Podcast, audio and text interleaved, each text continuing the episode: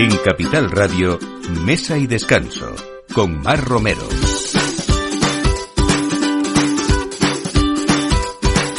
Buenos días, en este domingo y a esta hora, como siempre, a partir de la una nos ponemos eh, esta mesa particular desde Capital Radio, llegando a sus hogares para que disfruten de esto, de la buena gastronomía, de los buenos vinos, de curiosidades y desde luego de nuestros grandes productos. Hoy hablamos de algunos aniversarios. Vamos a empezar desde luego por uno de los grandes productos tan nuestros y tan inimitable como es el jamón ibérico de bellota, de ese hábitat que es la, la dehesa en una firma histórica además ya porque cumple este año 90 años nada menos desde 1933. Eh, Julián Martín ha sido líder en el sector del ibérico y es una historia que sigue creciendo. Hoy vamos a hablar con Fernando García, su director general. Eh, hablamos también de algo en esos maridajes, esas armonías que quizá con el jamón vayan posiblemente muy bien. Luego lo vamos a preguntar, eh, que es el, el sake. Eh, es verdad que mm, esa cocina japonesa desembarcó en España hace ya unas cuantas décadas, pero desde luego los españoles todavía nos cuesta un poco hacer esas armonías con nuestros, eh, nuestra gastronomía, nuestros productos y ese saque. Hoy nos va a ayudar Mayuko Sasayama con su libro que hace pocas, pocos meses ha salido al mercado, El mundo del saque, de la editorial Planeta Gastro. y ha dedicado toda su vida a estudiarlo, a conocerlo y amarlo, así que creo que no hay mejor persona para que nos explique una bebida tan versátil además en cuanto al tema gastronómico. Vamos a hablar de ese recorrido que ya ha empezado y que durará hasta el 24 de septiembre, que es el Hotel Tapatur. Se ha convertido en una de las citas gastronómicas imprescindibles del, del calendario anual de la capital y vamos a ver eh, esos hoteles, sobre todo los más emblemáticos, los exclusivos de Madrid, que van a, exhibir sus, sus, mejores galas gastronómicas. Y como siempre nos vamos eh, de viaje a través del vino. Burgos es un destino de los amantes del enoturismo que deben tener en cuenta. ¿Sabían que es la provincia con mayor extensión de viñedos y más bodegas de la denominación de origen Ribera del Duero? Bueno, pues muchas de ellas están ahora abiertas al público y ofrecen visitas, catas y sobre todo experiencias originales en torno al vino. Y vamos a terminar también con otro aniversario, 70 años del Hotel Intercontinental. Eh, el Paseo de la Castellana madrileña nació en 1800 y fue el lugar elegido por la nobleza española para construir sus palacios urbanos y el hotel se inauguró en 1953 con una fiesta inolvidable que duró tres días y tres noches y esta apertura pues se transformó la capital española en una sucursal de Hollywood. Todo esto vamos a tener a partir de ahora en Mesa y Descanso con Juan de Cañadas en la realización y quien les habla, Mar Romero. Bienvenidos.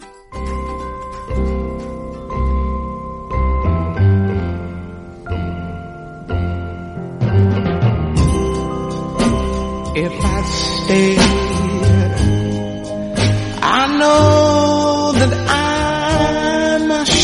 your love. And that I couldn't take.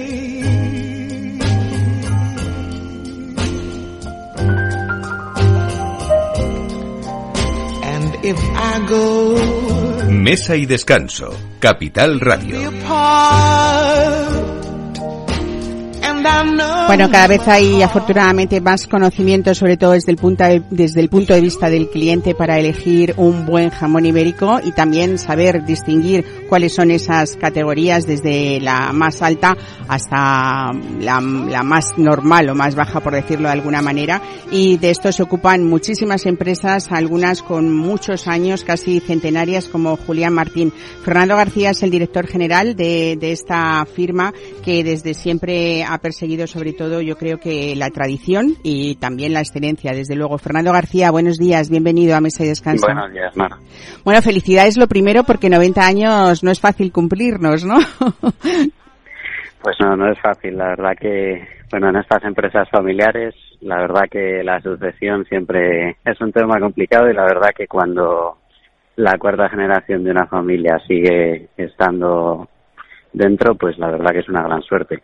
Desde luego también, eh, Fernando, aparte de ese trabajo, de esa especialización, de hacer que vuestra historia siga creciendo y, ser líderes también en este sector del ibérico, como decíamos en la presentación desde 1933, eh, hay mucho de arte, ¿no? Porque eh, la salazón del jamón, las recetas de los adobos, la curación de todos estos productos son una forma también de, mantener esa, esa tradición de, toda, de una familia ¿no? Desde luego, es el gran valor diferencial. Hoy en día el mercado está cambiando mucho y el sector pues cada vez está más dominado por las grandes corporaciones y la verdad que mantenerse fieles a la tradición a la vez que, que bueno pues que nos mantenemos competitivos y podemos acceder a, a los mercados y a los clientes tanto a nivel nacional como internacional la verdad que es un reto bueno, tenéis, eh, Fernando, vuestras propias instalaciones de cría en todo ese área de lo que es eh, Guijuelo, una de las denominaciones de origen, quizás, si no me equivoco, la más antigua dentro del jamón ibérico nuestro, ¿no? Y... Bueno, es la, desde luego es la más grande, donde se produce el 70% del jamón ibérico de toda España. Sois Pero las regiones de cría de, de los animales pues están eh, entre Extremadura y Portugal. Eso es, en, el suroeste de la península ibérica.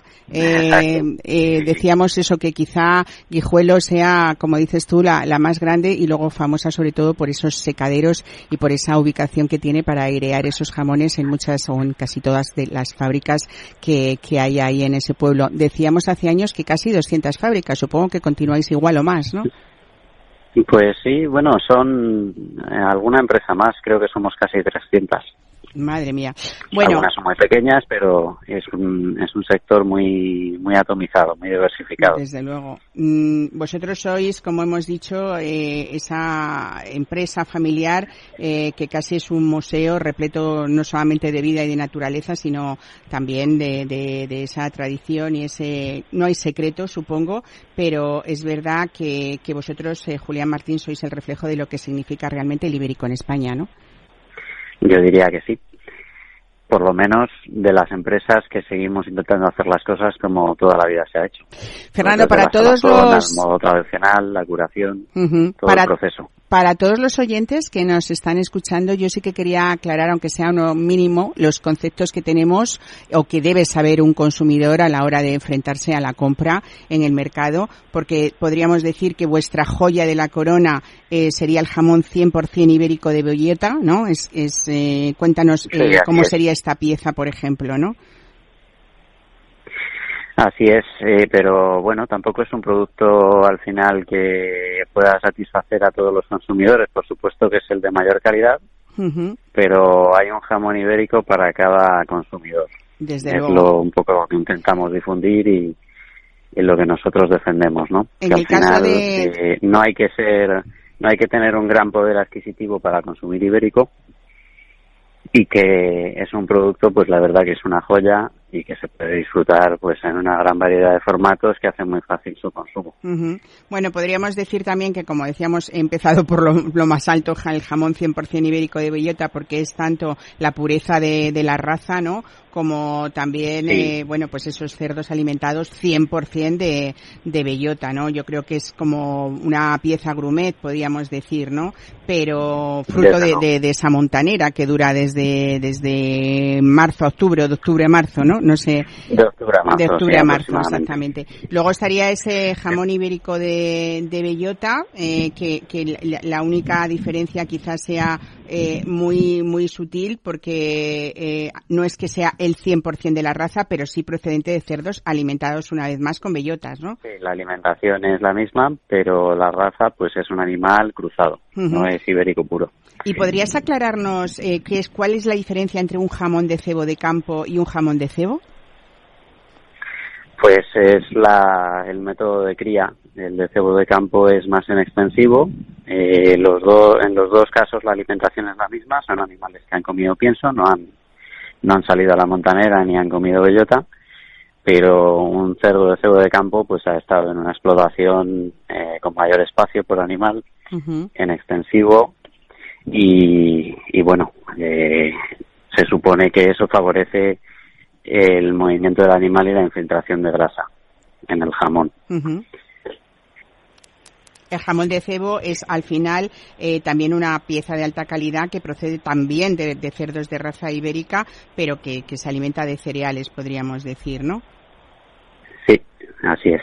Bueno, pues. Pero eh, bueno, hay una gran variedad de, dependiendo de cada empresa tiene su método y cada fabricante pues procura cuidar lo que hace y nosotros pues la verdad que dentro de las categorías tanto por los procesos de cría de los animales como la curación, pues hay una hay una gran diferencia y un valor añadido en, eso que decíamos al principio, ¿no? Del sector tradicional respecto a, al jamón, pues bueno, producido en, en grandes volúmenes y, más artificialmente.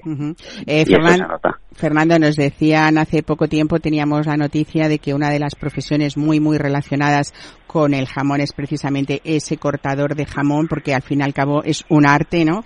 Eh, conocemos a algunas personas como Florencio Sanchidrián, por ejemplo, que es un embajador mundial de jamón ibérico, además reconocido por la Academia Internacional de, Gastronomía, eh, pero es verdad que no estaba reconocido hasta este momento y qué importante es que al final, teniendo un jamón, alguien no lo estropee o podamos disfrutar cuando vamos a algún evento, una boda o, un restaurante que haya un profesional que se para sacar todo el partido de un jamón en todos los sentidos, ¿no? Hasta para el disfrute del, sabor de, de, esa, de esa pieza única, ¿no?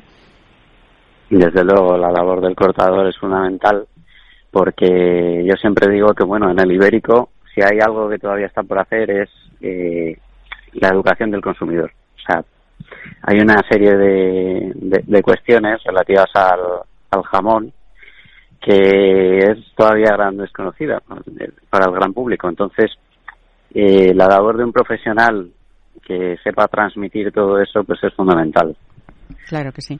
Bueno, pues eh, una vez más, eh, Fernando García, director general de Julián Martín, eh, muchísimas felicidades a todo ese equipo también por ese 90 aniversario y desde luego felicidades también por haberos sabido mantener en todos estos años siendo pues esto una, una referencia en el sector de los ibéricos.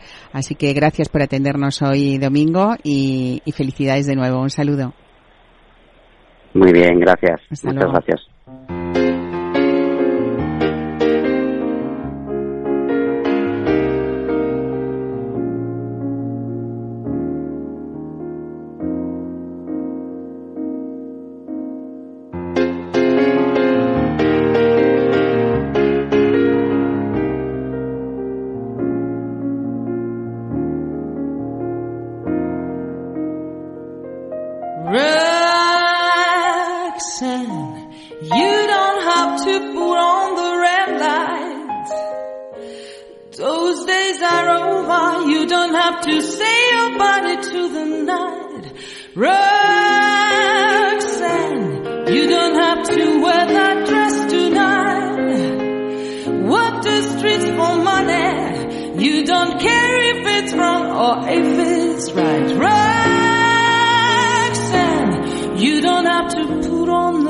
Bueno, les comentábamos al principio del programa que cuando la cocina japonesa desembarcó en España hace ya unas cuantas décadas, eh, trajo consigo nuevos alimentos y desde luego nuevas técnicas también, ¿no? Y con el paso del tiempo los españoles nos hemos familiarizado con platos y elaboraciones realmente eran antes desconocidas, ¿no? Y algunas como el sushi que se han convertido en algo cotidiano y extremadamente popular. En cambio el sake, eh, su bebida nacional, quedó en principio así asociada a tragos cortos y momentos festivos, ese chupito que te tomas sin pensar después de comer para celebrar los momentos en compañía. Y ahora que la comida japonesa se ha convertido en una opción más para muchas personas a la hora de elegir dónde van a cenar, ha llegado la hora de conocer mucho mejor esta bebida que armoniza perfectamente con cualquier cocina del mundo, incluida la nuestra. Y bueno, recientemente ha salido el libro de Mayuko Sasayama, El mundo del sake, de la editorial Planeta Gastro, y comentábamos que Mayuko ha dedicado toda su vida a estudiarlo, a conocerlo y amarlo, y yo creo que no hay mejor persona para explicar esta bebida a los españoles, porque además de ser una experta sumiller de sake, es una apasionada de todo lo que rodea esta, esta bebida. Mayuko Sasayama, después de esta introducción tan larga, buenos días, bienvenida a Mesa y Descanso. Buenos días, buenos días a todos. Bueno, cuéntanos un poco, eh, este libro yo creo que nos ha ayudado a muchos a, conocer esta bebida eh, y sobre todo también a, saberla armonizar no solamente con la cocina japonesa, sino con la, con la nuestra también, ¿no? ¿Puedes empezar contándonos, Mayuko, qué es el sake? Pues, ¿qué es el sake? Eh, bueno, primero lo que quiero decir es, es una bebida fermentada Mucha gente piensa que es un licor muy fuerte, como tiene grado de alcohol 40, 50 grados, pero, pero no, es, es una bebida fermentada, igual que vino y la cerveza. Es una bebida fermentada a base de arroz, ¿no? y realmente el, grado más o menos de, de alcohol puede ser como un vino, ¿no? Un 15 grados, ¿no? Sí. Y se toma tanto frío como caliente, ¿no? Eso es. Se toma en las dos maneras. Bueno, eh, contaba yo antes que algunos restaurantes sirven o servían saque en chupitos para degustar después de comer, pero en general, Mayuko, este no es su, su fin principal, ¿no? No, en general eh, es igual que vino, es para acompañar la comida. Entonces empezamos con el saque y también durante la comida hacemos maridaje y también podemos terminar con, con el saque, con el postre desde luego. Cuando se armonizan vinos y alimentos de cualquier tipo, se pone énfasis en esa fortaleza de, los dos elementos, ¿no? El, vino a veces puede imponerse a la comida o, viceversa, ¿no? Pero para que haya equilibrio se debe pensar primero en la comida para elegir el vino o al contrario, para un vino dado se debe seleccionar un plato concreto, ¿no? ¿Cómo es en el caso del, del saque? ¿Esto no es así? En caso del saque, como saque es bastante sutil, eh, hay mucha variedad, pero la variedad de sake no es tan diferente como el vino. Vino, vino tinto, vino blanco sabe totalmente distinto, ¿no? Pero en, en caso de sake es, eh, es muy versátil. Hay unos más afrutados, más seco, más dulce, más fuerte, pero mm, la diferencia es bastante poco, muy sutil. O sea, es muy sutil. Podríamos decir que, que, solo desempeña el papel un poco de acompañante, ¿no? A la comida. ¿Perdón? Que podríamos decir que solo desempeña un poco el papel de, de acompañante, que, que, por, que, que no hay prácticamente plato que no combine bien con el saque, ¿no? Eh, no, eh, eh, básicamente no. Bueno, cuéntanos un poco cuáles son, eh, porque nos habías dicho que es algo muy muy sutil, pero eh, también hay diferentes tipos de, de saque, algunos más frutales, otros más secos, ¿no? Eh, hay una gama, una fragancia principal de aromas, ¿no? sí, sí, hay hay hay unos saque más floral, más afrutado. bueno, en floral también saque aromático, hay muchos aromas también como hay, hay aromas de fruta, hay aromas de, de flor, eh, de, sí, de, de flor blanco. Eh, sí. Dentro de saque aromático hay varios tipos de aromas y también hay, hay saques con aroma de no tan floral, pero de cereales, de arroz cocido, de hongos, de levadura, de, eh, ahumados, así tipo más, más grueso, también existe. Algunos saques como eh, se llaman kosu, creo, los añejos, también predominan mucho los tostados, que quizás sean más complejos, ¿no? Sí, kosu es, es saque envejecido, es un saque bastante distinto que normal, eh, tiene color más oscuro, como marrón, y es muy parecido a Jerez eh, en, en, la nariz y en, en el sabor también. Bueno, también influye eh, mucho la, la, la, textura, ¿no? Imagino que, que, tienen algunos alguna textura más suave o que pueden pueden variar dependiendo también del estilo de, de saque, sí, ¿no? Sí, esto es, por ejemplo, hay saque espumoso. Ajá. Hay, hay, saque espumoso con burbujas y hay unos eh, muy naturales como, como método de elaboración de champán o cava. Y también hay unos saques que se llama nigori, significa saque turbio, con, con poco pozos de arroz dentro de, de líquido. Eh, eh, Mayuko, en tu libro, eh, El mundo del saque, nos dices también que hay que decir que, que, no hay ninguna combinación correcta o incorrecta, ¿no? Sino que hay uniones que nos complacen más o menos, ¿no? Pero como regla general, ¿nos podía servir algunas indicaciones para acertar con algunos acompañamientos? Sí, vale, pues por regla general es, es igual que vino, con, con la comida ligera, con saque ligero, y comida intensa con saque intenso también. Y luego, eh, si, si vas a comer con, con sushi, pescado crudo, eh, con aroma y, y grasa de, de pescado, mejor combinar con saque seco para limpiar la boca después de, de oro de pescado. Ah, muy bien. Y bueno, una cosa también muy clara que nos pasa también con el vino es que combinar saque y productos de la misma región de, de producción, eh, pues eso, como tú dices, por ejemplo, saque producido cerca del mar con pescado de la zona o saques de zonas de montaña con carne y setas, pues es un poco lo más ideal, ¿no? Sí, sí, efectivamente, es, lógico, ¿no? Porque saque eh, normalmente es, para, para disfrutar eh, dentro de la zona y luego, eh, si la bodega está al lado del mar, eh, el saque suele ser más salino. Más mineral. Bueno, supongo que así combina bien. Eh, supongo que esto la regla eh, seguimos haciendo la general para el, para el tema de las temperaturas. Si tenemos un plato caliente podríamos usar saques calientes y si tenemos un saque eh, o sea, un, un, pescado mm, frío como el sashimi, por ejemplo, estaría mejor usar saques fríos, ¿no?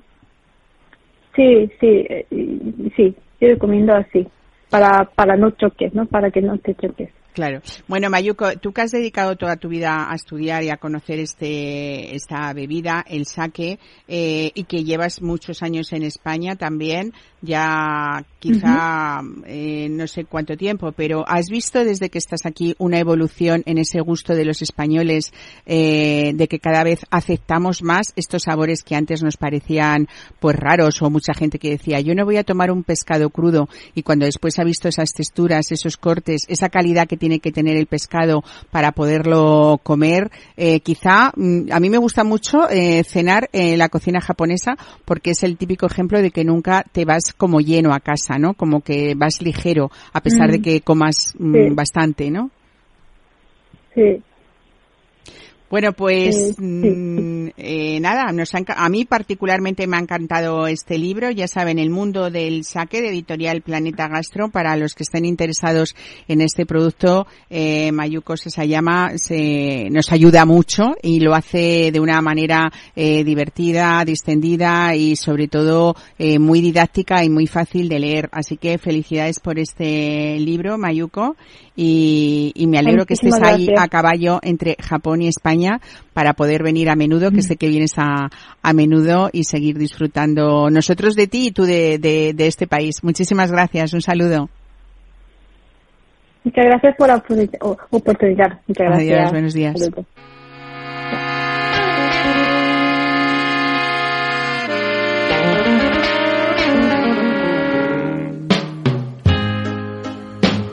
Once I lived in that on a million there.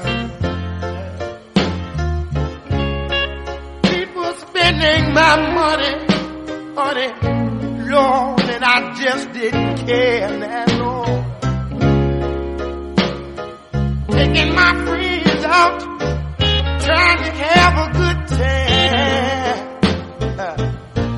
We drank that strong bootleg uh, uh, in that good old champagne Wore off just as soon as my money got so low.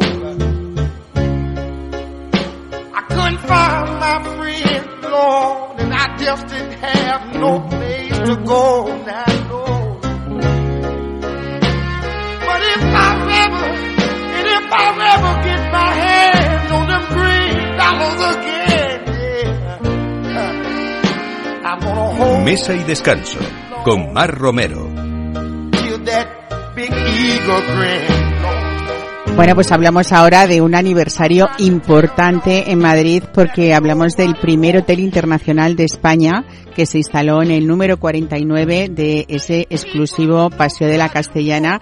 Eh, se inauguró en 1953 eh, con una fiesta, parece ser inolvidable, que duró como tres días y tres noches. Mariluz Antolín, responsable de marketing del Hotel Intercontinental. Buenos días, bienvenida. Buenos días, Mar. Encantada de volver a verte. Oye, felicidades lo primero primero a ese equipo y a ese nuevo director que ahora nos contarás que ha coincidido con este aniversario, 70 años del Hotel Intercontinental, porque fue una fiesta muy bonita, preciosa, con muchísimo gusto también. Oye, y qué bien canta Ruth Lorenzo, ¿no?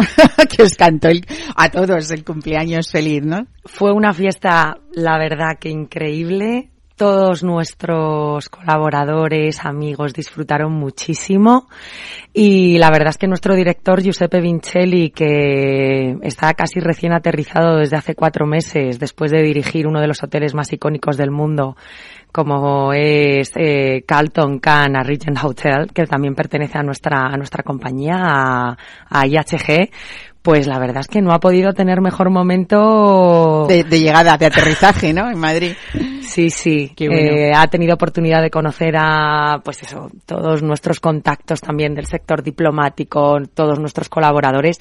Y fue una fiesta muy cuidada y además tuvimos la suerte de contar como has dicho, con Ruth Lorenzo, que es una gran amiga del hotel y que nos cantó una un Happy voz maravillosa que tiene, es increíble como canta, ¿no? Es que eh, después de ver las fotos digo, es que la gente estaba con la boca abierta. Claro, es que tiene tiene una potencia que es que es alucinante lo que sale ahí ese chorro ese chorro de voz y luego bueno esa interpretación casi que al final importa mucho también además de, de, cantar, ¿no? Como como pone ella el alma en cada cosa que, que canta.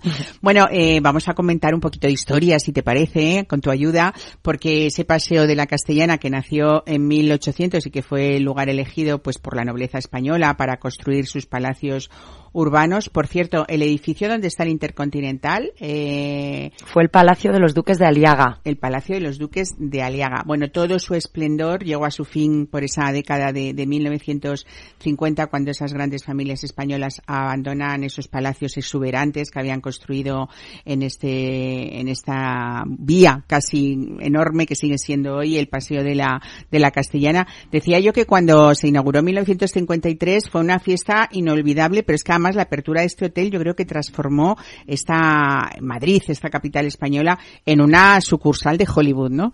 Así fue, es que en los 50 eh, cuando se empezaron a otra vez a establecer los mm, negocios comerciales con Estados Unidos, se mandó diseñar la embajada americana y nuestro hotel.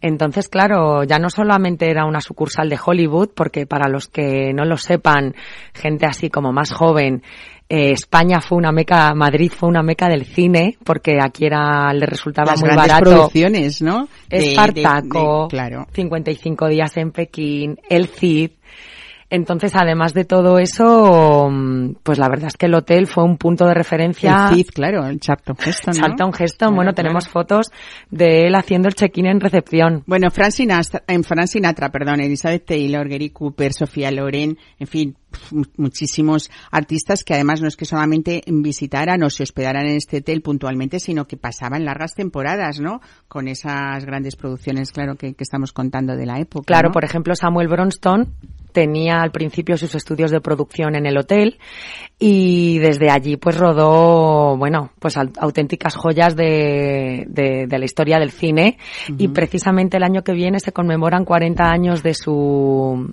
de su muerte y va a haber muchas sorpresas en torno a, a este gran cineasta y productor. Bueno, lo bueno que tienen eh, que tenéis como como este hotel es siempre que podéis tirar un poco, me imagino, de ese libro, ¿no? De visitas que tendréis, no lo sé, pero supongo que debe ser curiosísimo para echar marcha atrás a la historia y ver ese esplendor y, y, siempre a, tener motivo de celebración, ¿no? Al fin y al cabo, que es algo muy bonito, ¿no? Hasta habías nombrado antes la, la embajada eh, de Estados Unidos que está tan cerca que la leyenda dice que había un túnel que conectaba el hotel con, con la embajada. No sé si es verdad, ¿no? Sí, sí, es que éramos casi, pues eso, como una sucursal de la embajada. Era por si el embajador, el embajador necesitaba escapar de la embajada en algún momento, ¿no? y ahí era, eh, bueno, podía haber sido el cuartel general, ¿no? El, el, el, hotel. Bueno, si hay alguien de todos estos nombres que hemos eh, nombrado, eh, con este aniversario. Venías hace unos meses cuando se celebraba la Navidad de 2022 porque habéis hecho un gran homenaje a una de las grandes inquilinas, podríamos decir, de este hotel que fue la actriz Ava Gardner, eh, que yo creo que, que, que fue como su hogar durante bastantes años en Madrid, ¿no? Sí, porque ella quedó enamorada de nuestra ciudad y entonces estuvo a lo largo de 10 años en diferentes estancias alojadas en, Intercontinental y hemos rendido homenaje el año pasado coincidiendo con el centenario de su nacimiento, rebautizando una de nuestras suites donde ella se solía alojar y tenemos la suite ABA para todas las, las personas que tengan esa, esa añoranza de la época dorada de Hollywood porque de verdad que ABA dejó una huella imborrable en Intercontinental. Vivió durante cinco años más o menos. A lo largo de diez años. Porque luego ella ya compró una casa que la retratan muy bien en la serie de Arde, de Ana R. Costa y, Paco León. Eh, luego ya ella compró su piso en Doctor Arce, pero a veces seguía viniendo al hotel porque se sentía como en casa. Le paseábamos hasta los perritos. Qué bonito, ¿no? Bueno, además se me imagino que ella, eh, bueno, pues pues hacía esto que cuentan eh, en, en, la época, pues ir a los tablaos flamencos que le encantaba, ¿no? Eh, por supuesto que le encantaba también el, el, el, mundo taurino de la mano de Luis Miguel Dominguín, que también, eh, pues yo creo que se enamoró de ella, ¿no? Y fue una pareja muy, muy, mm, no sé cómo contarlo, muy nombrada, ¿no? En, en, la época, bueno, pues porque fue algo como una explosión de, de, todo, de belleza, de cariño, de amor, de juergas, no sé, ¿no? Hay un libro que recomiendo a todo el mundo de la editorial Notorious que se llama Miss Vida con Miss J, que lo escribió su dama de compañía que además vino aquí a España con ella una pues una señora de color que la acompañaba siempre y de hecho como existía la segregación todavía, pues a veces la invitaban a eventos y a ella no la dejaban pasar. Y entonces Ava Gardner decía, ¿qué? Si ella no entra, yo tampoco. Y entonces decía, no, no, por favor, señorita Gardner, pasen las dos. ¿Qué ocurrió en este libro, que es que está escrito en primera persona desde una persona, o sea, desde un punto de vista de una amiga, porque es que ya no es que fuera su persona de confianza, su asistenta, es que era mm, como su hermana, es que ella la consideraba su hermana y cuenta muy bien la historia de amor que vivió con Dominguín, que fue anterior a su, a su matrimonio con, con Lucía Bosé. lo único que luego tuvieron un pequeño desencuentro con Hogarth Hughes por medio y el, el romance terminó, pero ella estuvo muy enamorada de él. Os invito a que leáis pues el libro. Sí, sí, recuérdame la editorial y el título. Para... Notorious Ediciones, Mi vida con Miss J. Qué bonito. Bueno, muchos eh, ejemplos podríamos decir de esos rodajes. Eh, la actriz de, Davis también, eh, eh, con una, en una de las suites de, del hotel. Eh, Romy Schneider también para, para rodar esa película a las diez y media una noche de, de verano, ¿no? hay tanta historia que ya te digo, yo creo que trabajar en el Hotel Intercontinental, a, ti se te ve así de feliz siempre, con esa sonrisa, porque debe ser, hombre, por supuesto, un trabajo de responsabilidad, pero desde luego un marco maravilloso para, para moverte, bueno, no deja de ser un trabajo, imagino, súper bonito, ¿no? Para vosotros. Tenemos muchísima suerte y de verdad mm, somos más de 200 empleados y hay tan buen ambiente, es que somos como una familia todos trabajando para dar lo mejor a nuestros huéspedes y a los clientes que vienen siempre a nuestro restaurante, que visitan el domingo nuestro brunch. Ahora ya que estamos a las puertas de la Navidad, es que nos encanta ver a esos clientes que incluso vienen del otro lado del charco cada Navidad a celebrarlo aquí en Madrid porque, bueno, somos un destino único. Desde luego. Bueno, volvíamos otra vez a, la historia esta que decíais, eh, comentáis en vuestra web también, que, que cada cuatro años eh, en el hotel se vivía o se retransmitía en directo las elecciones del nuevo presidente americano. Lógicamente, ¿eso se sigue haciendo sí, o no? Sí, sí, Ah, sí, qué bueno. O sea, seguís con la tradición. Y como bien sabes, hay una cita anual que es Acción de Gracias. Sí, es verdad. Que tenemos muchísimos clientes, tanto americanos o como que han vivido allí, que sabes que hay mucha gente que se va a estudiar allí. Y es increíble porque tú conoces nuestras cocinas. A veces hay hasta 20 pavos asados que Miguel de la Fuente ahí con su destreza los ata, prepara el gravy y además eso que las recetas de, Acción de Gracias que es que nos han enseñado hasta desde la embajada a claro, hablamos de estos temas tan glamurosos, eh, pero también hay que hacer mención siempre a este jefe de cocina que tú acabas de nombrar, a Miguel de la Fuente, sobre todo eh, porque una parte importantísima del Intercontinental es su gastronomía y esos profesionales de los de el servicio clásico que podríamos decir de sala de siempre y que es un gusto ir siempre a comer porque Miguel además eh, quiere que esas recetas eh, tengan enjundia, o sea, quiero decir que haya sabor, ¿no? Como se dice ahora. Sí, sí, Miguel además de chef es cocinero, y de verdad que, que, es un lujo contar con él, con su creatividad y la de todo el equipo. Y además eso, queremos eh, que la gente pierda el, el, respeto a entrar a un cinco estrellas. Ahora, por ejemplo, participamos en la iniciativa Hotel Tapatur, que hasta el día 25... Ahora que hablamos con Nona, sí, que está genial en, en el restaurante, en nuestra terraza, en el bar. Tapa, y bebida, un vino, cava, un cóctel de cuantro con la tapa dulce, que hemos hecho una tapa súper original que se llama manzanís. El combo por 10 euros, es que está genial. Madre mía, ¿cada hotel pone cuatro tapas o cuántas son cada uno? Dependiendo, hay hoteles que hay una croqueta, hay una tapa fusión alimentos de España, una tapa alimentos de España y una tapa dulce. Sí, y luego, por ejemplo, de lunes a viernes, eh, para la gente que quiera probar nuestra gastronomía, tenemos un menú ejecutivo a 38 euros. De verdad, hay que perder el miedo a entrar a los cinco estrellas. decir, hay que perder el miedo, romper esa barrera y, decir que eh, es un lujo y un lujo que, bueno, puede estar eh, más o menos eh, a la medida de los bolsillos de, bueno, por 38 euros en Madrid se puede comer en muchos sitios y nunca, a lo mejor o muy pocas veces se nos ocurre un hotel de, de lujo como es el Intercontinental, ¿no? Bueno, hay unos orígenes y un espíritu pionero de, de su fundador que sentó las bases para que esta cadena se convirtiera en la mayor marca de hoteles de lujo del planeta. Eh, fue el comienzo, yo creo, de una increíble historia de la hostelería con Juan Trip, eh, que así continuáis, ¿no? Mm, cuéntame cómo es ese futuro maravilloso que sigue abriendo hoteles. ¿eh? Yo he sido testigo en el mes de mayo de un hotel maravilloso de gran lujo que tenéis en Palma y Mallorca y desde luego cómo se nota ese personal de siempre de, de, de esta cadena que hace que uno se sienta verdaderamente como en casa, lo digo pues en serio. Sí, sí, es que IHG es una de las principales compañías hoteleras del mundo. Tenemos marcas, pues como has indicado tú, nuestro hotel en Mallorca, Quinton.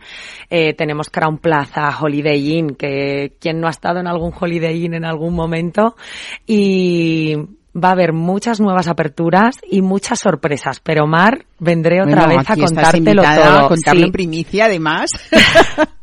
y bueno, siempre es un gusto, como digo, hablar de, no solamente de un hotel maravilloso, con mucha historia, con mucho glamour, sino también de decir que en este siglo XXI y en el 2023 hay personas y profesionales que hacen la vida preciosa, como vosotros en el Intercontinental. Así que felicidades por esos 70 años y que yo no estaré para hablar de otros 70 más, pero de algunos más sí. Muchísimas gracias, Mariluz Antolín. Gracias por estar hoy con nosotros. Gracias a vosotros.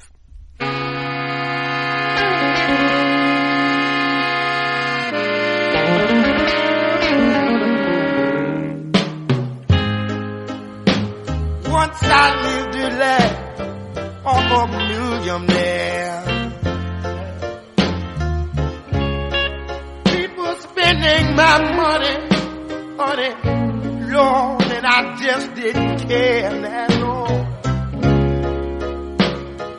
Taking my friends out, trying to have a good time. They drank that strong bootleg liquor and that good old champagne wine, Lord.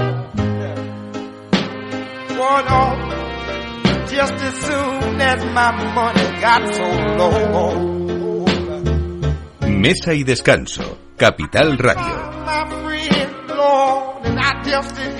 Bueno, como siempre intentamos eh, hablar y viajar a través del vino y en esta época de otoño donde hay muchísimas vendimias y el campo es una preciosidad también con esos colores diferentes, eh, tenemos que hablar de no turismo una vez más eh, y vamos a hablar de un destino para los amantes de este que hay que tener en cuenta que es Burgos. ¿Sabían ustedes que la provincia con mayor extensión de viñedos y más bodegas, no solamente de la denominación de origen del Ribera del Duero, porque es verdad que hay dos denominaciones de origen también en esta zona, en la provincia de Burgos, que es también la de la denominación de origen de Arlanza. Bueno, pues muchas de estas bodegas están abiertas al público, no solamente ofreciendo visitas, catas y degustaciones, sino también experiencias muy originales en torno al vino. Tenemos hoy con nosotros a Sara García, García Alcalá, eh, gerente de la ruta del vino de Ribera del Duero. Sara, buenos días. Bienvenida a Mesa y Descanso. Muy buenos días. Bueno, eh, decía yo que en otoño yo creo que es un magnífica, una magnífica época porque además vosotros eh, tenéis desde rutas con salida desde Burgos eh, que recorren lugares interesantísimos con el vino como protagonista, ¿no? Sí, otoño es la, la, época dorada para el enoturismo porque coincide con el momento de la vendimia eh, y es el momento frenético de las bodegas, que están los viticultores mirando al cielo, esperando el momento óptimo para la recogida del fruto y en bodega pues ya preparados para recibir eh, esa cosecha y elaborar los futuros vinos que nos vamos a beber. Entonces, en bodegas, alojamientos, restaurantes y empresas de ocio aprovechan esta época del año para proponer actividades especiales de vendimia, aunque hay que decir que para visitar la Ribera del Duero hay razones y motivos de sobra cualquier mes del año. Decía yo antes, eh, Sara, que hablando de Burgos siempre nos acordamos de Ribera del Duero, pero bueno, también está la denominación de origen de Arlanza, pero tú que eres la, la gerente de la ruta del vino de Ribera del Duero y hablando de vino en este caso, sí que es verdad que eh, la parte y la provincia de Burgos eh, podríamos incluso hacer una diferencia importante de la de la Ribera del Duero, de los vinos de Ribera del Duero en esas zonas de Valladolid o la zona de Burgos, que no sé si me equivoco son otras altitudes diferentes y que y que produce vinos incluso más frescos. Bueno, eh, Ribera del Duero está compuesta por parte de cuatro provincias. Tenemos también territorio en Soria y un poquito en Segovia. Como mm. bien dices, una buena parte del, del territorio se extiende por provincia de Valladolid y eh, por Burgos. Eh, con lo cual hablamos de un territorio muy amplio, son 115 kilómetros de un extremo a otro, lo que hace que los suelos sean completamente diferentes como, como bien apuntas. la, altitud en la zona burgalesa, en la zona soriana es un poquito mayor y eso hace que los vinos sean más frescos y que tengan otro tipo de, de características que quizás los vinos que se elaboran en, en Valladolid, donde la altitud es menor y, son vinos más afrutados o, que tienen otro tipo de, personalidad. Vamos, lo que es ideal porque aunque es una sola denominación de origen, pues te encuentras vinos tan diferentes, pero todos bajo el mismo marco de calidad de la marca, que te, que te permite pues mm, dar, dar servicio a todo tipo de, de clientes y, distinto paladar, porque no todos bebemos el mismo. vino todos los días del año, igual que se escuchan canciones diferentes según el estado de ánimo o la compañía, con el vino sucede igual. Claro. Eh, Sara, hoy en día hay más de 300 bodegas que llevan el sello de la denominación de origen Ribera del Duero en estas diferentes provincias que tú cuentas, Soria, Burgos, Valladolid. Eh, mm, también eh, yo creo que en la provincia de Burgos se concentra muchísimo más, como el 74-75% de todas las bodegas, ¿no? Eh, Burgos tiene la fortuna de tener eh, la mayor parte de territorio de viñedo plantado, es una, provincia muy grande en sí y tiene esa virtud de tener la mayor extensión de viñedo plantado y cada vez surgen más bodegas también en, la zona burgalesa, quizás pues por el inevitable cambio climático que está haciendo que muchas de ellas estén buscando otras altitudes y otras ubicaciones para, para sus proyectos vitivinícolas. Claro. Bueno, hablamos que muchos eh, amantes de esta denominación de origen, sobre todo por sus tintos, esta uva principal es la tempranillo o tinta del país, pero también se cultivan otras variedades y por supuesto también la, la, la blanca, porque siempre hablamos de, la Tempranillo, de la Cabernet Sauvignon, pero también tenemos, por ejemplo, el Albillo Mayor, que creo que es una, eh, que está dando muchísimas posibilidades, incluso en muchas zonas está recuperando, incluso, ¿no? Intentando recuperar. Sí, era una variedad autóctona que estaba prácticamente en extinción, podríamos decir, y que se utilizaba pues para redondear ciertos vinos y también un poco por el romanticismo de, de no arrancarla que tenían algunos viticultores que la conservaban para otro tipo de elaboraciones o incluso para degustar las uvas como, como fruta. Pero eh, desde hace poquitos años ya podemos certificar vino de Ribera del Duero con elaboración de vino blanco, que está dando muchas sorpresas porque es una variedad bueno, pues muy compleja, que eh, a veces requiere de fermentaciones en, barrica, en tinaja, y también está haciendo que muchos, que muchos enólogos puedan hacer mm, elaboraciones mucho más divertidas, por decirlo así. Bueno, eh, estábamos hablando de diferentes experiencias que ofrece la ruta del vino de Ribera del Duero, pero incluso, Sara, rutas temáticas también, ¿no? Sí, disculpa que ha habido una interferencia en la línea y esta última parte de tu pregunta no la he podido escuchar. No te preocupes, sí, sí, decía que dentro de la denominación de origen de Ribera del Duero, como nos estabas contando, ese no turismo lo que nos ofrece son diferentes experiencias de todo tipo y, y algunas también rutas temáticas a lo largo del año, ¿no? Sí, de hecho nuestro eslogan actual eh, es la ribera de todos porque precisamente lo que tenemos son planes y actividades para todo tipo de públicos. Tenemos actividades enoturísticas enfocadas a familias donde los niños son los protagonistas porque hay que incluirlos en el plan de viaje. si no los incluyes, no, no, no decides ir a ese destino. Tenemos eh, experiencias gastronómicas, de naturaleza, eh, rutas temáticas en torno a patrimonio. Tenemos más de 70 bienes de interés cultural. Ocho municipios eh, están declarados como conjuntos histórico-artísticos. Algunos de ellos pertenecen a marcas eh, muy reconocidas como la Red de los Pueblos Más Bonitos de España y también tenemos un, un, amplio patrimonio vitivinícola visitable con barrios de bodegas subterráneas y lagares que están siendo recuperados y que se están poniendo al servicio del turista para, para que ese patrimonio de arquitectura popular se conozca y sobre todo se, se proteja también. Pues Sara García, García Alcalá, muchísimas gracias por contarnos hoy todo esto y desde aquí animamos a nuestros oyentes para que compartan eh, todas estas experiencias, como tú decías, en familia, que incluso los pequeños tienen que saber que el campo sirve para muchas cosas y para disfrutar de los vinos cuando sean mayores. Ahora del mosto en estas vendimias para ellos también. Un abrazo, muchísimas gracias. Un abrazo fuerte desde la Ribera del Duero.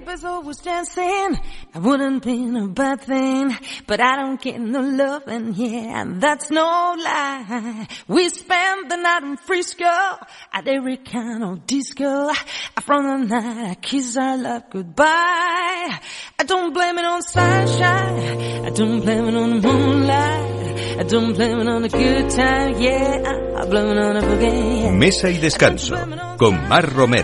I don't blame it on the moonlight.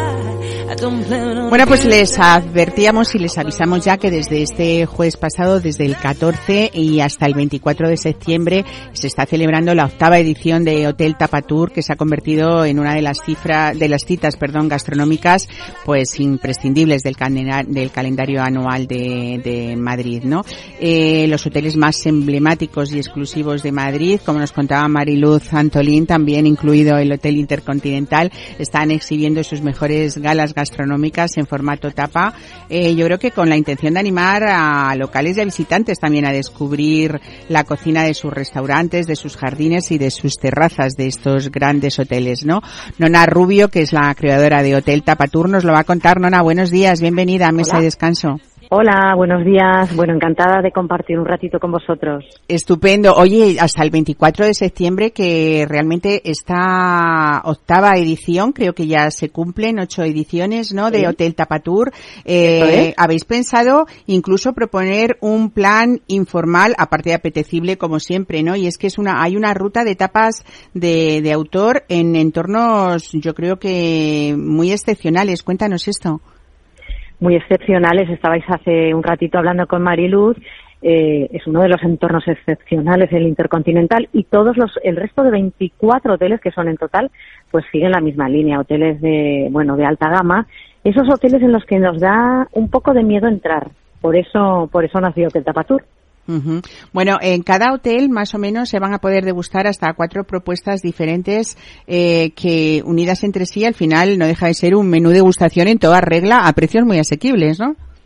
Exacto, son es un menú de degustación como tú decías eh, a base de tapas, un menú de degustación itinerante eh, para que el público pueda ir de hotel en hotel y de tapa en tapa y perder ese miedo escénico que tenemos a los hoteles, como te decía, de alta gama, con eh, una variedad de maridajes. Hay hasta más de 80 tapas con sus respectivos maridajes. Algunas están maridadas con cava, eh, con cavas de la, de la denominación de origen cava, otras están maridadas con vinos de la denominación de origen Ribera del Duero, otras con cóctel, que sería la tapa dulce, que es una, bueno, es una propuesta también muy apetecible, y por otro lado tenemos la croqueta, que es la, bueno, la reina de las tapas, una de las reinas de las tapas, que estaría maridada con una cerveza o con un vermut. Qué bueno. Bueno, para disfrutar de esta experiencia no es necesaria la reserva previa, ¿no? Que esto es importante decirlo, ¿no?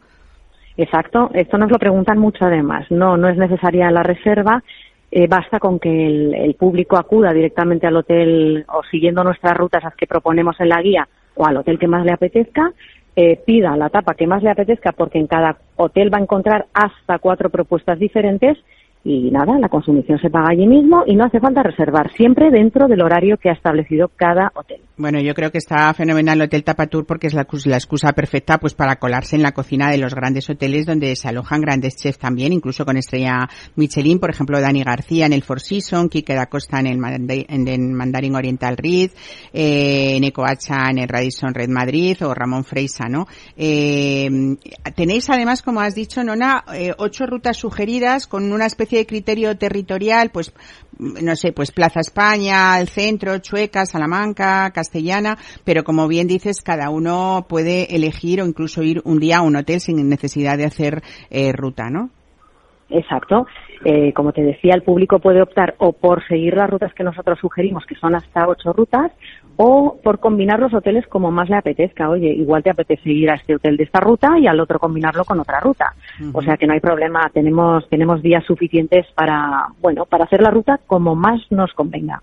Bueno, hay una campaña, Nona, que sí que es importante también en esta octava edición, que bajo el lema Dime quién eres y te diré qué comes, eh, yo creo que eh, defiende un modelo alimentario bastante respetuoso con el origen de los alimentos que comemos y sobre todo también eh, con la cultura gastronómica de nuestro territorio. Podríamos decir que es un modelo alimentario inteligente, ¿no? Lo que proponéis.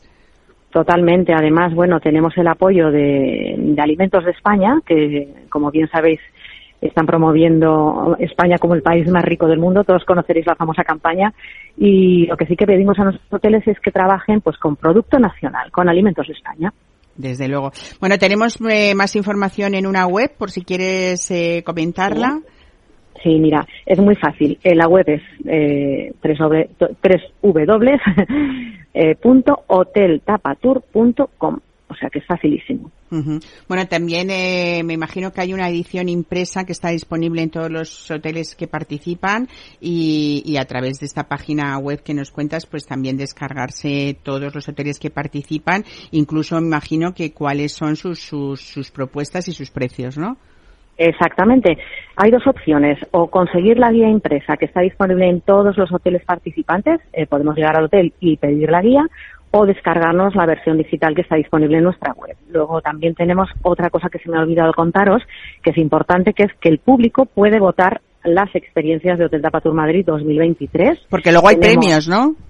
Hay premios, hay premios, exactamente. Entonces el, el, público puede ejercer de jurado de estas experiencias, votando, pues bueno, la atención recibida, el entorno y, por supuesto, la gastronomía.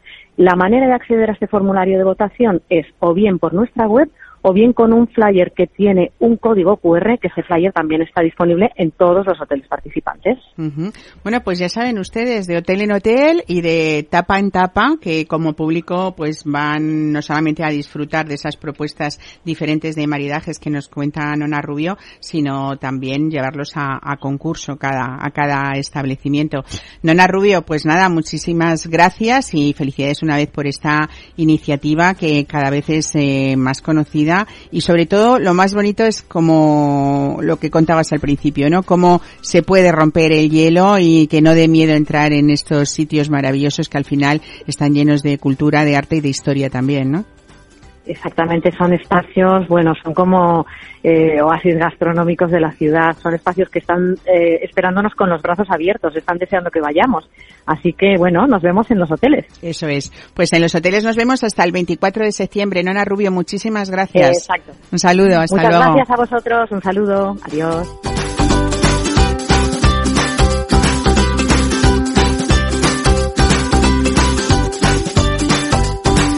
Pues aquí prácticamente casi se nos acaba el programa. Mariluz Antolín, eh, no sé si más contar más, pero sí que es verdad que Tapatur es una experiencia eh, preciosa, como tú nos contabas antes, pues para, para eso, para visitar lugares como el Intercontinental y que la gente que vaya allí no solamente disfrute de la cocina de Miguel Lafuente, sino que respire todo ese glamour del que se está, bueno, pues celebrando esos, esos 70 años que hemos comentado, ¿no? Pues sí, además a ver si el tiempo nos da tregua y podemos disfrutar en nuestra terraza. Y bueno, yo tengo mi lista, o sea, yo como dice Nona, yo tengo mi ruta y voy a ir por supuesto a ver a mis a mis colegas de otros hoteles porque de verdad es un lujazo la plaza hotelera hemos nombrado a muchos hemos nombrado a muchos cocineros pero permítame que voy a nombrar al Palas y a un José Luque que tenemos ahí yo por amistad y tú por más compromiso todavía eh, pues eso nuestro cariño hacia él y sobre todo esa cocina maravillosa y a un profesional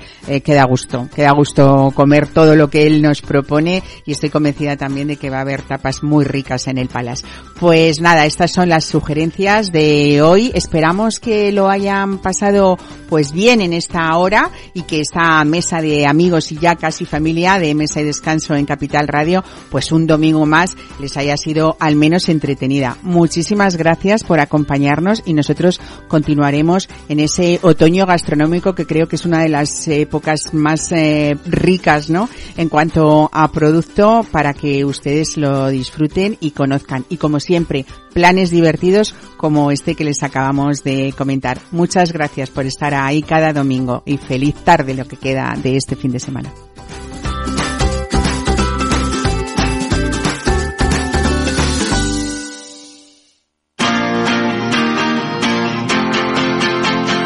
Capital Radio, Música y Mercados.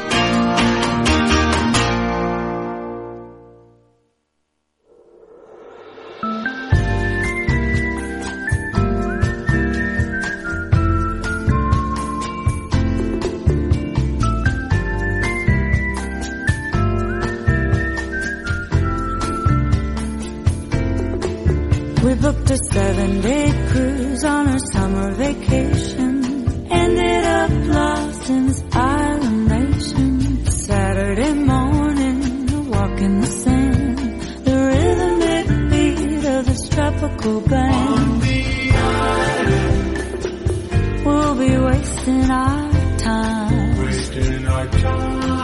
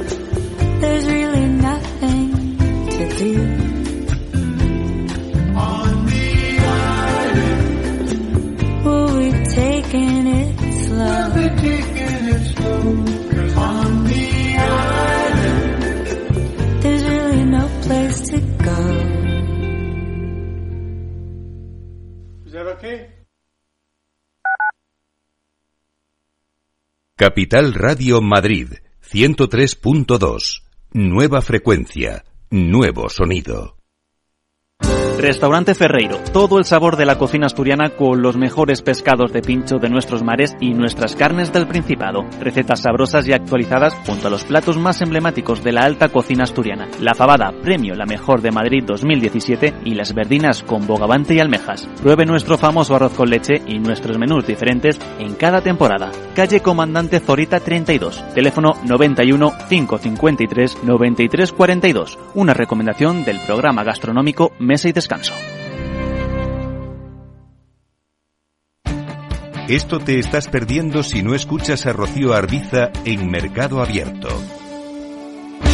Mario Wade, profesor de ESIC y ex consejero del Fondo Monetario Internacional. Llueve sobre mojado, porque antes del conflicto ya el tema de la política monetaria venía muy expansiva, lo que llamamos nosotros la fiesta party pachanga en el Banco Mundial, emitir mucho dinero, y ya llevamos mucho tiempo, con lo cual veníamos con una inflación altísima antes del conflicto. Imagínense que a partir de ahora, con la subida de la energía, yo siempre explico a mis alumnos que si hay algo que afecta muchísimo la inflación es el petróleo, ¿no? Porque afecta al transporte y afecta a todos los derivados, ¿no? Fertilizantes, plásticos, pintura. O sea que si sube el precio del pollo no pasa nada, pero si sube el precio del petróleo sí. Mercado Abierto con Rocío Arbiza. Disfruta de la mejor cocina gallega en Montes de Galicia. Todo un clásico moderno en el barrio de Salamanca. Disfruta de la variada dieta atlántica, de las mejores carnes y pescados tratados con respeto y transparencia y regados con una de las mejores bodegas de la zona. En grupo, en familia o en pareja, Montes de Galicia te ofrece el espacio perfecto en cada ocasión.